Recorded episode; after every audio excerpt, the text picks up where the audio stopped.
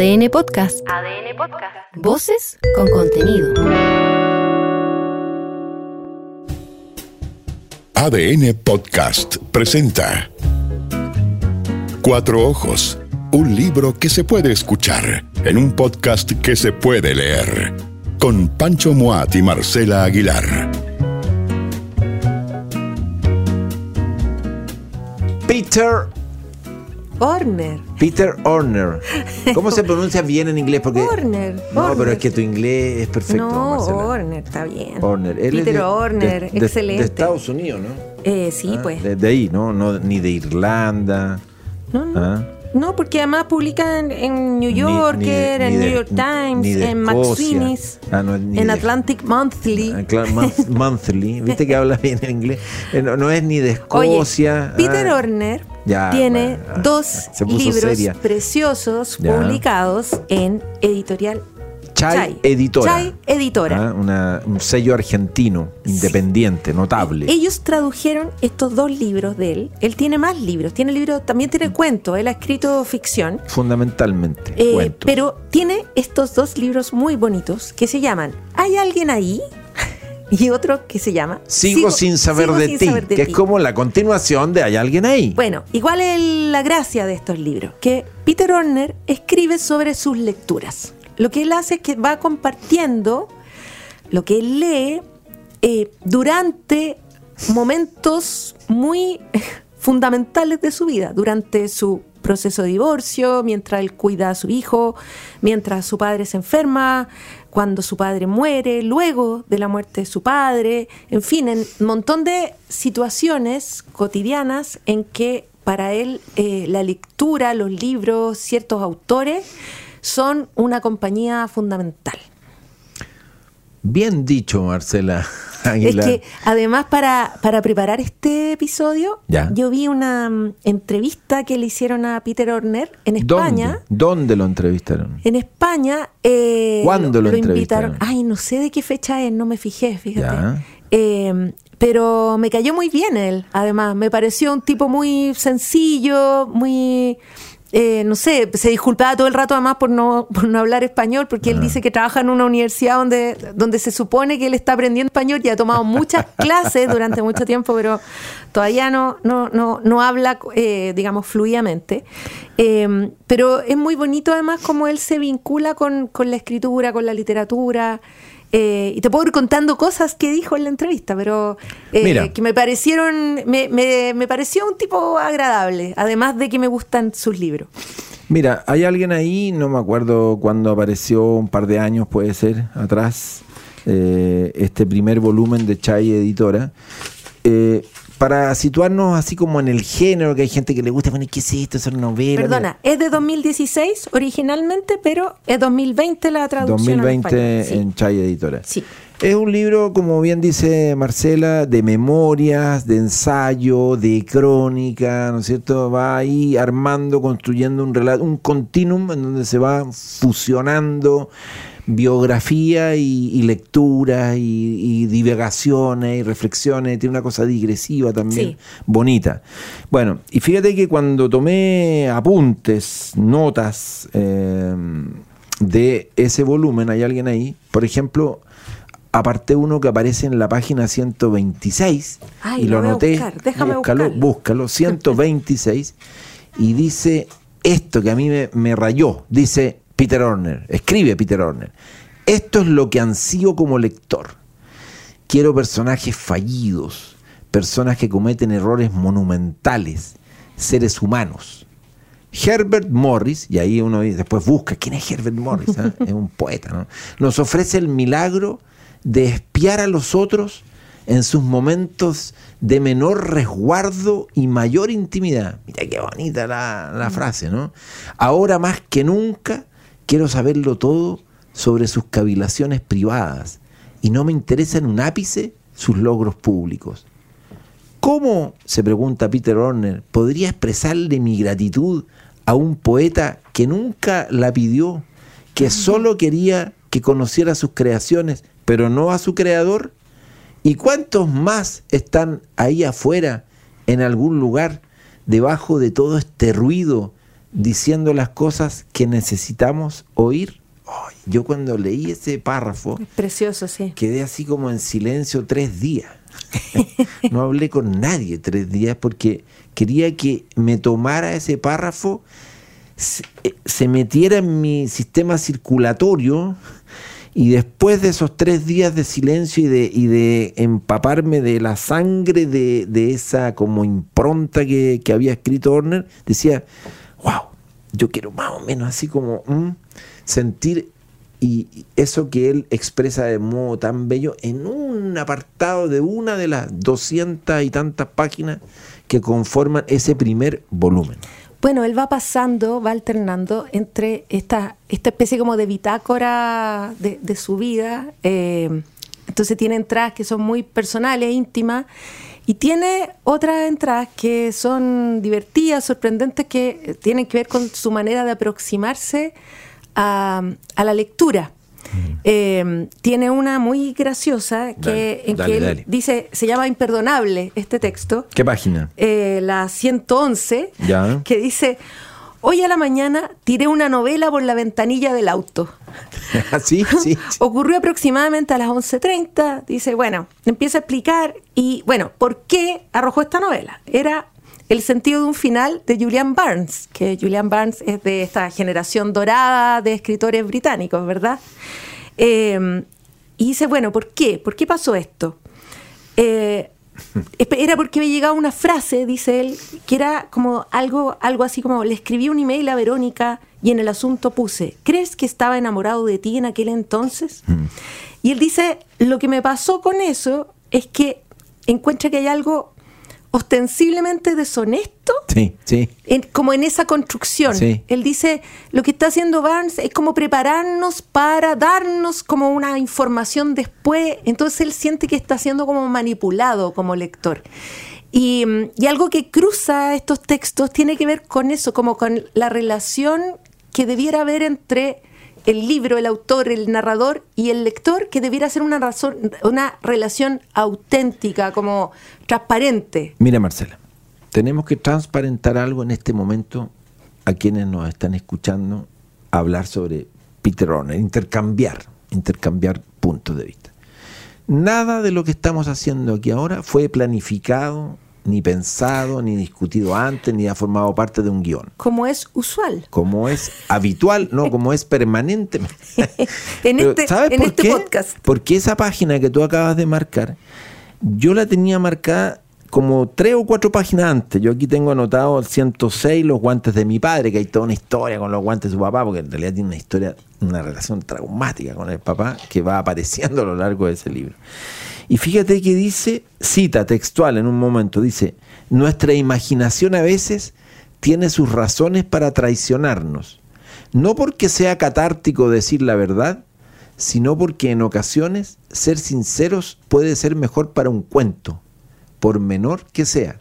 Ahí está preparando el terreno eh, Peter Horner para esto que tú acabas de, afirmar de un modo tan elocuente, porque es muy cierto, eso que él llama deshonestidad, que hay algo ahí como una impostura que le, que le incomoda como lector y que cuando la, la advierte le chirría, ¿no es cierto? Le, le- le hace ruido.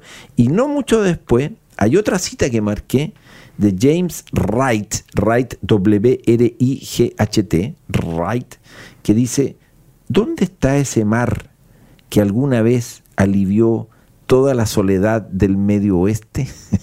y yo decía, wow, es decir, qué capacidad en, en dos Mm. líneas hacer una pregunta que te lleva, digamos, ¿no es cierto?, a- sin respuesta, pero al mismo tiempo llena de posibles respuestas colmadas de imaginación, eh, desbordantes e incluso necesarias para calmar todos esos intersticios de, no sé, de vacío, de desnudez que pudiéramos tener a lo largo de la vida cotidiana, diaria, doméstica, y que también hacen a este lector, escritor, ensayista que dialoga con nosotros.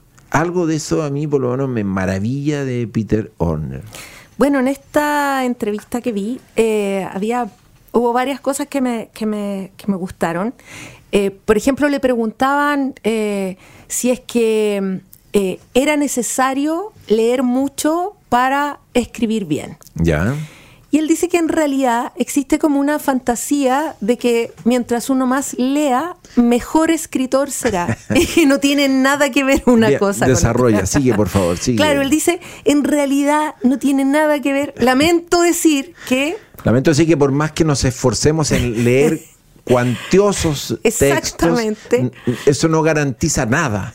en el fondo lo que uno interpreta eso, en realidad, pasarte la vida leyendo, claro, te puede provocar muchísimos placeres, eh, puede eh, eh, acompañarte, en fin, tener, tener mucha, mucha implicancia en tu vida, pero lo que no te asegura es que vas a escribir mejor. Y él dice que, que los grandes escritores, o, o los escritores que a él le gustan en realidad, porque él, él trata de no, Sí, no así sí, ser no- no digamos. canon claro. ni nada, Pero él dice, los escritores que a mí me gustan en realidad más que escribir bien, digamos, más que, más que es, es- es gente que mira muy bien, que observa muy bien. Eh, es gente que se detiene en, en El en arte de la detención, ¿no? Entonces, claro, y él dice ahí, yo vuelvo a Chekhov, que es como mi, mi- o sea, para mí es la persona que mejor sabe mirar. Y, y esto me hizo mucho sentido también, porque en, en paralelo yo estaba leyendo el, el libro nuevo, la, la nueva recopilación de textos de Lucía Berlin.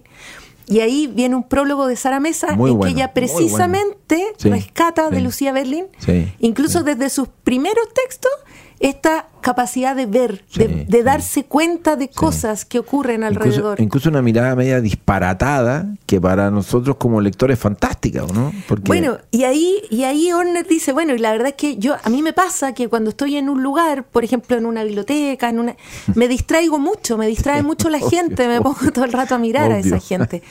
Y mm, bueno, y en otro momento le dicen, bueno, si tuvieras que elegir entre leer y escribir, que que esas típicas preguntas que le hacen a los, Eh, a los escritores, ¿verdad? eh, clásico, Em, y él dice, bueno, a mí me, bueno, yo amo escribirme, o sea, escribir para mí es mi trabajo también, pero si yo fuera el último hombre en la Tierra y quedara un solo libro en la Tierra y fuera mi libro, me volvería loco. No, me suicido. O sea, si tuviera que leer mi libro una y otra No, vez, me no, vuelvo loco. sí, o sea, totalmente.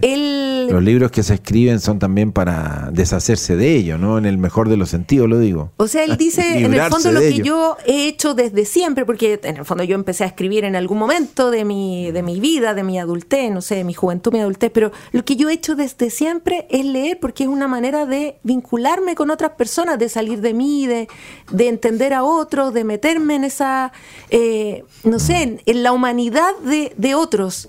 Eh, y me pareció muy bonito como, eh, en el fondo, esta reivindicación de, su eh, primordial definición como lector. Sí.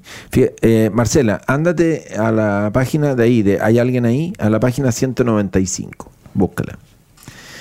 Otra cita que tengo marcada de él que me encantó. Dice, ¿ya estás en la 195? Aquí estoy, aquí Digo, dice, sigo siendo un tonto, no lo niego, pero a medida que voy acumulando pérdidas, ya no siento la necesidad de ir a buscarlas afuera. Mira, mira qué potente esa frase, porque te está diciendo que en el fondo todos, queramos o no queramos, a medida que vamos creciendo, vamos ganando, sumando años, vamos también acumulando pérdidas. Eh, y esas pérdidas te van constituyendo. Y ahí hay un material, ¿no es cierto?, a partir del cual eh, puede ir germinando una cierta literatura. Y estos dos volúmenes, hay alguien ahí, y sigo sin saber de ti, de Peter Horner, son un muy buen ejemplo de eso. El sigo sin saber de ti, que uno puede decir, bueno, sí, sigo sin saber de ti, papá, o sigo sin saber de ti, se abren muchas dimensiones en- de, ese, de ese sujeto del que sigue sin saber. Y sin embargo, a pesar de que sigo sin saber de ti, te sigo buscando. La pregunta, ¿hay alguien ahí? ¿No es cierto? Aunque no sea el título eh, exactamente original del, del volumen que él escribió en inglés, eh, habla también de eso, ¿no? De, de- de una, de una búsqueda que la lectura y la vida y la reflexión y la escritura intenta ir respondiendo con, con sus ripios, con sus destellos, con sus oscuridades. Es, es, eh, es muy bonita la manera en que él va integrando estos, estos episodios de su vida y estas relaciones que él tiene y estos fracasos también a, sus lecturas sin que suene eh, como forzado, ni, ni, pomposo, ni que parezca como que quiere pasar por erudito. A mí eso me gusta mucho de estos volúmenes. Eh, y también la manera en que construye, por ejemplo, su padre. Eh, él, en la entrevista también decía que su papá era un, un, señor bien especial, entonces le había dado mucho material para su escritura. y, y más todavía en la ficción porque a partir de su papá había construido muchísimos personajes. Entonces que en algún momento el papá, le, ya la última vez que, se leyó en, un, en una historia le había dicho ya, ya para, o sea, ya hasta cuándo. como estoy, yo ya, ya estoy un poco cabreado como de esto. Eh, pero, pero él todo eso lo, como que lo, va incorporando en su obra y en su trabajo. Eh, y él hace estas lecturas y tiene frases chispazos que son, muy bonitos. Por ejemplo, tiene una frase, eh, creo que en el segundo libro, en que él dice, eh, el amor como el tiempo tienen, tienen un peso y se necesita fortaleza para sostenerlo. Eh, y es algo que a uno le hace mucho sentido. Em, yo creo que tiene esas como pequeñas, no sé, joyitas, esos, esos momentos que, que, como decías tú, como que te quedan resonando. Uno lee párrafos y quisiera detenerse ahí y, masticarlos, como darles más vueltas. Chekhov aparece, ¿eh? como tú lo decías, y en el segundo volumen de manera explícita, eh, con mucha fuerza. Aparece, ponte tú, Primo Levi y te voy a leer solo un pedacito que viene hacia el final, pero no importa porque Primo Levi... El 11 de abril de 1987, según los reportes del forense, Primo Levi se arrojó desde el descanso de las escaleras del cuarto piso. Algunos, incluidos su viuda y amigos cercanos, creen que se trató de un accidente doméstico causado por alguna medicación que le produjo vértigo. Argumentaron que por su formación en química, Levi habría conocido incontables formas de quitarse la vida, formas que le ahorrarían el riesgo de sobrevivir y quedar parapléjico. La única certeza que tenemos está en lo que escribió. Lo tenemos todo, intacto. No, no voy a leer a Levi desde abril del 87 hacia atrás, como tampoco lo haría con Woolf, Virginia Woolf, o Celan, o cualquiera que se haya quitado la vida. No escribieron desde la tumba. ¿Acaso alguien sugirió que escribían desde la tumba? Estamos en diciembre de 2021, no hay nieve. Ya empecé a pelearme conmigo mismo. Volví al sistema periódico. Leo este libro inclasificable de forma desordenada, como leería la Biblia si leyera la Biblia. qué, qué, bonita manera de mm. sugerirte un modo, ¿no? En oro, comillas, Levi, primo Levi, digámoslo químico, científico, escritor, desde el momento que se convierte en testigo sobreviviente de los campos de concentración nazi. Levi describe un encuentro y una conversación con otro prisionero después de que lo capturaran en las montañas. Esto transcurre antes de que los fascistas italianos lo entregaran a las SS. Era una noche helada y un guardia se apiadó de los dos prisioneros y dejó que se calentaran un poco en la sala de la caldera. El otro prisionero no era un partisano, lo habían arrestado por contrabando, pero le hizo saber a Levi que tenía simpatía por la causa rebelde y los dos se pusieron a charlar. En ese momento el contrabandista le contó a Levi una historia fantástica. Le dijo que había un brazo de un río que era propiedad de su familia. El contrabandista le contó que por sus aguas corría oro. También le dijo que si la situación fuera inversa, si Levi fuera un prisionero común al que pronto estuvieran por liberar y el contrabandista estuviera en los zapatos de Levi, entonces le contaría dónde encontrar el brazo de ese río. Levi escribió que en ese momento se sintió herido, que como partisano y como judío sabía perfectamente lo que le tocaba. ¿Por qué enrostrárselo? A esta le sigue una escena de incomodidad casi cotidiana, mientras los dos están ahí sentados cerca de la caldera en una, en una noche helada, en una prisión italiana, con el guardia dormitando con una ametralladora en el regazo. El contrabandista se da cuenta de que Levi se sintió ofendido y para enmendar las cosas le dice, bueno, de todos modos no corre mucho oro.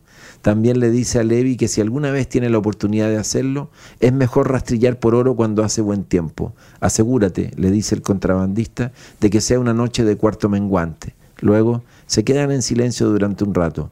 Levi agradece el silencio. En su cabeza ronda la incerteza de los días venideros. cita textual del libro de Levi. Claro que buscaría oro, no para enriquecerme, sino para probar un arte nuevo, para volver a visitar la tierra y el aire y el agua, de los cuales me separaba un abismo cada día más ancho. ¿Qué pasó, Marcela? Nada, pues, ¿qué, más te puedo decir, Pancho? no, yo tenía más citas, pero... Dale, por favor. cierra, cierra, cierra tú. No, cierra tú. Dale. bueno, hay una cita que yo había encontrado que tiene que ver con, la muerte del padre de Peter Horner. Bueno, y él va a Elías Canetti. Hay que decir que estos libros se pasean por muchísimos autores latinoamericanos, anglosajones. Eh, ahí el, hambre de este lector es, como, como que no tiene límite. Elías Canetti tenía siete años cuando su padre se derrumbó sobre la alfombra durante el desayuno. Había estado leyendo el periódico. Montenegro le había declarado la guerra a Turquía. Su madre gritó, Jax, Jax, Jax, y se llevó las manos a la cabeza y se arrancó cabellos. Inmediatamente enviaron a Elías con los vecinos de enfrente, donde empezó a conversar con un chico mayor como si nada hubiera pasado. Este chico mayor desafió a Elías a que se trepara a un árbol. Elías aceptó.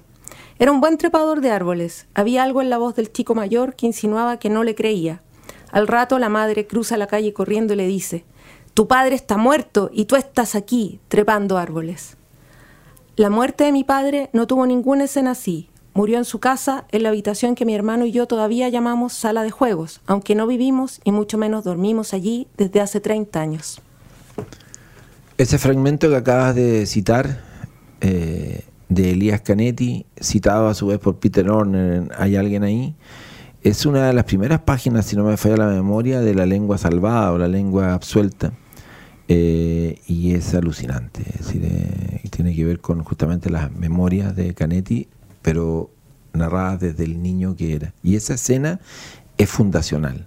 Esa escena es fundacional. Y lo que sigue de, esta, en este texto, que es el relato de Peter Horner sobre los últimos momentos de su padre, con su padre que ve a un oso en la habitación donde está agonizando, eh, también es tremendo. También es tremendo y creo que cualquier persona puede conectar con esa con esos momentos y esas emociones y esas reflexiones sobre eh, los vínculos más importantes que tenemos pues, con, nuestra familia. Y lo, bello también, Marcela, que como eso que acabas de narrar, tan nítida y prístinamente, eh, convive con, eh, escenas de humor, con, con, una cosa doméstica también que, que es muy linda. Como muy vital. Sí, aquí en Cuatro Ojos festejamos la literatura de Peter Horner, publicado en español por Chai Editora en dos libros. ¿Hay alguien ahí? Sigo sin saber de ti.